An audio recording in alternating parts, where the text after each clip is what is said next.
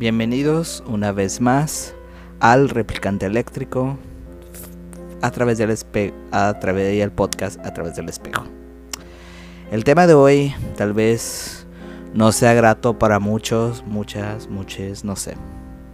Últimamente en Estados Unidos se está suscitando una problemática que no hemos querido voltear a ver, ¿no?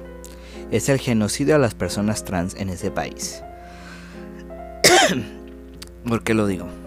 Bueno, porque he visto noticias en donde le dicen bills o iniciativas de ley en las que ya han baneado de los baños, de los deportes y de otras actividades a personas trans, aparte de las de los vamos a decir no infancias trans, pero las personas trans adolescentes en acceder a los bloqueadores para no para que no desarrollen su adolescencia, ¿no?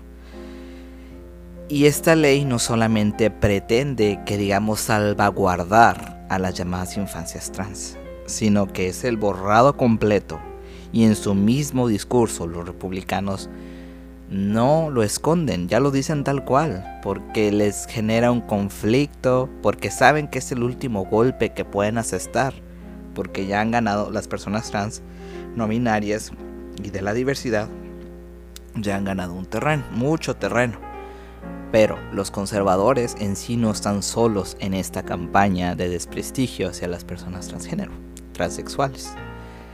Hay un grupo que se hace llamar la Alianza LGB, TERFs y personas trans que luchan por el binarismo y la patologización. Bueno, ahora, ¿quiénes son los de la Alianza LGB? Básicamente son gays, lesbianas y bisexuales cisgénero que se quieran alejar del discurso de la identidad del género porque para ellos solamente existen dos, dos géneros y dos sexos y que tiene que ir acorde al sexo biológico asignado al nacer. Y comúnmente pues son personas heteronormadas, privilegiadas por el sistema, así. Porque no hablemos de interseccionalidad, porque como diría mi sobrino, este es un problema de blancos. Yo le pregunté, de hecho, dijo, pues ese es un problema de blancos. Porque acá con las personas latinas, las minorías raciales, pues eso no se ve mucho, ¿va?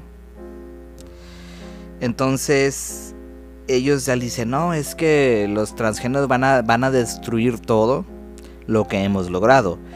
Este argumento lo tocó también en mi video el capitalismo rosa, donde repaso un artículo y dice exactamente lo mismo. Las personas transgénero, transexuales, somos los aliados incómodos de las personas LGB que quieran alcanzar privilegios de la heterosexualidad, ese estatus social que están buscando. Y como dije antes, no solamente son ellos, son las feministas, son las TERFs o trans feministas excluyentes y las personas trans binaristas que con la patología buscan un lugar de aceptación y de respeto. Bueno, nos estamos enfocando bien a las personas LGB. Como dije, son personas privilegiadas, heteronormadas, que ya han logrado mucho con lo del matrimonio igualitario y las adopciones. Muy bien por ellos, nadie les está diciendo que se alejen de dichos privilegios. Pero aquí viene el problema, que no solamente son las personas trans o, transgéneros transexuales, sino también personas LGB que no están de acuerdo con esta vida heteronormada que quieren imponer de jugar a la casita, de tener hijos y demás. ¿Va? Entonces, estos, estas personas se han aliado para decir que las personas trans no son parte del movimiento de la diversidad en un afán de agradar a los conservadores. Pero como en las películas slashes de terror, después de las personas trans van a ser ellos los siguientes en matar. Porque ese es su plan.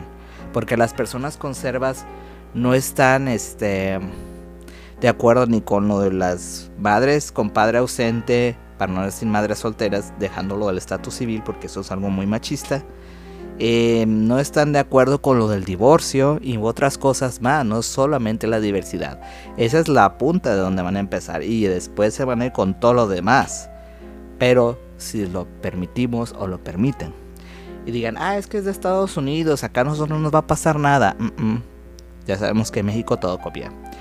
Y últimamente he visto videos donde en México las conservas están haciendo sus congresos y reuniones y obvio el público pues no lo sabe porque se les echa encima. ¿Va? Entonces eso es el punto, que estos conserva LGB conservadores, inclusive drag queens conservadoras, yo no sabía que existía eso, están empujando afuera la diversidad para que para no sentirse amenazados, atacados, excluidos y se entiende, o sea, decir, bueno, es que, que a quien le gusta que lo discriminen y que lo mancillen y que no lo quieran. Pero a costa de quién? de las poblaciones más vulneradas. Porque sí, para ser transgénero, para poder dar ese paso a la transición, tienes que tener dinero. Ya lo había dicho en un video. Redes de apoyo, una buena salud y dinero. Especialmente dinero. Y si no tienes esas tres, pues no, no se puede. Así de simple. Y personas que no pueden transicionar, tal vez por el dinero u otras veces porque pues por su salud no se los permiten, quedan excluidos totalmente. Y no hablemos de las personas intersexuales porque dicen, ay, solamente existen dos sexos, ¿vale? Esa es otra. Ahora, ¿cuáles son las consecuencias de este pensamiento, no? Si bien, ah, las feministas trans excluyentes, me faltaban esos dos grupos, perdón. Las feministas trans excluyentes es un movimiento que piensa que las mujeres trans van a, invadir los espacios y que van a destruir lo que las mujeres han luchado por muchos siglos y siglos, pero aún la lucha no termina. No tenemos a las personas en Medio Oriente, inclusive en los Estados Unidos, violencia doméstica, en Latinoamérica, o sea, no se acaba. Y piensan que las mujeres trans son una amenaza y que van a destruir los espacios que han creado, básicamente. Esas son las feministas trans excluyentes. Eso es su, objetivo. Y que la mujer pues menstrua. Hay mujeres cis que no menstruan, las mujeres con síndrome de Rutinsky, que ya toqué en uno de mis videos. O sea, básicamente lo que en un diplomado de género al que fui se contradice completamente. Es decir, no todas las mujeres menstruan, no todas las mujeres pueden tener hijos. Y desde ahí, pues ya su discurso queda muerto. Y por último nos vamos por el grupo más triste de esta situación que son las personas trans privilegiadas, binarias y patologizadas. Es decir, las que siguen buscando en su justificación es que nos van a quitar el acceso al TRH, si dicen que no es patologizado, porque el seguro ya nos va a querer pagar. Pueden que tengan razón, pero también decir que los demás están locos y que no tienen sentido de ser y que ellos son los buenos tampoco los va a salvar del desastre que están provocando. Porque no, pues no, o sea, negar la identidad de otras personas porque no tienen ciertos privilegios por el passing, pues no los va a llevar a ningún lado, ¿va? Ahora, ¿cuáles son las consecuencias? Bueno, yo tengo, yo número unas consecuencias que principalmente va a ser la exclusión. Como dije, van a empezar primero con las personas trans. Por cierto, hablando de esa exclusión, quieren que inclusive arresten a las personas que no se vistan de acuerdo al género en que se les asignó. Si un hombre lleva falda, arresto. Aunque dicen los conservadores, bueno, las mujeres pueden llevar pantalones porque eh, ya hay pantalones hechos para ellas. Pero si llevan un pantalón de hombre, un suéter también, a la cárcel. Sean patologizadas, discriminadas, borradas, ¿no? Después van a ser perseguidas. Ah, esos también. En la iniciativa en la que yo me basé para hacer este video, la de Missouri, tú puedes, por ejemplo, ya existe em, denunciar a una persona trans. Es decir, ah, yo vi a la persona trans, es mi vecina, mi vecino. O sea, ya habíamos visto este, este persecución. Persecución, encarcelamiento, discriminación, persecución, encarcelamiento y muerte. Y los crímenes de odio van a estar a la alza. Así como dije, no solamente van a empezar con las personas trans, después se van a ir con la diversidad por muy protegidos y heteronormados que se sientan protegidos por las leyes. Eso va a pasar. Tal vez este material suene igual de repetitivo que los heteronormados le abran la puerta a las derechas, pero es como una continuación, ¿no? Porque ya está teniendo sus efectos. Que, y ya definitivamente que ya no se hable del tema, que desaparezca por completo la diversidad sexual. En Florida ya se aprobó una iniciativa llamada Don't Say Gay, que es básicamente que no hables de eso hasta supuestamente los 18 años, pero se van a querer hacer como en Rusia, que ni en 18 ni a los 50 ni a nada van a poder hablar de estos temas de la diversidad. Ahora, pues ya viendo este tema, este, este entorno tan fatalista quizás, ¿qué se puede hacer? Bueno, si tú eres una persona LGBT con privilegios y puedes darle voz a quienes no pueden, hazlo, porque no solamente van a ser, van a ser afectados ellos.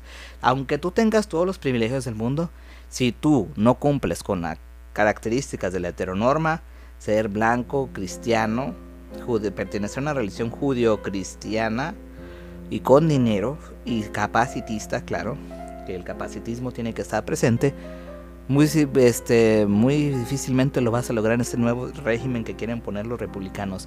Es su último, vaya, su último intento de supuestamente rescatar a la familia tradicional. Pero sabemos que eso pues no ha funcionado del todo. Entonces, si tú tienes la capacidad mediática de hacer algo, hazlo. Porque créanme que eso ayuda. Y pues nada, esto ha sido todo. Yo sigo viendo este tipo de, cuestiones. Em, yo he estado un poco ausente por esto, porque quiero recapitulando material y sí me siento triste porque digo, se supone que en Estados Unidos ya había de alguna manera cruzado todo lo de la diversidad y demás, pero aún falta mucho. ¿Por qué? Porque el conservadurismo está haciendo todo lo posible, es su último golpe, es lo último que pueden hacer para salvar los valores supuestamente tradicionales que no han funcionado para nada. Y pues que de alguna manera nos afecta a todos. Porque si las barbas de tus vecinos ves cortar, por las tuyas se remojar, México. Porque México todo copia. O sea, no, no, no tengan en duda que puede pasar algo así. Pero bueno, ahí se las dejo. Ya está.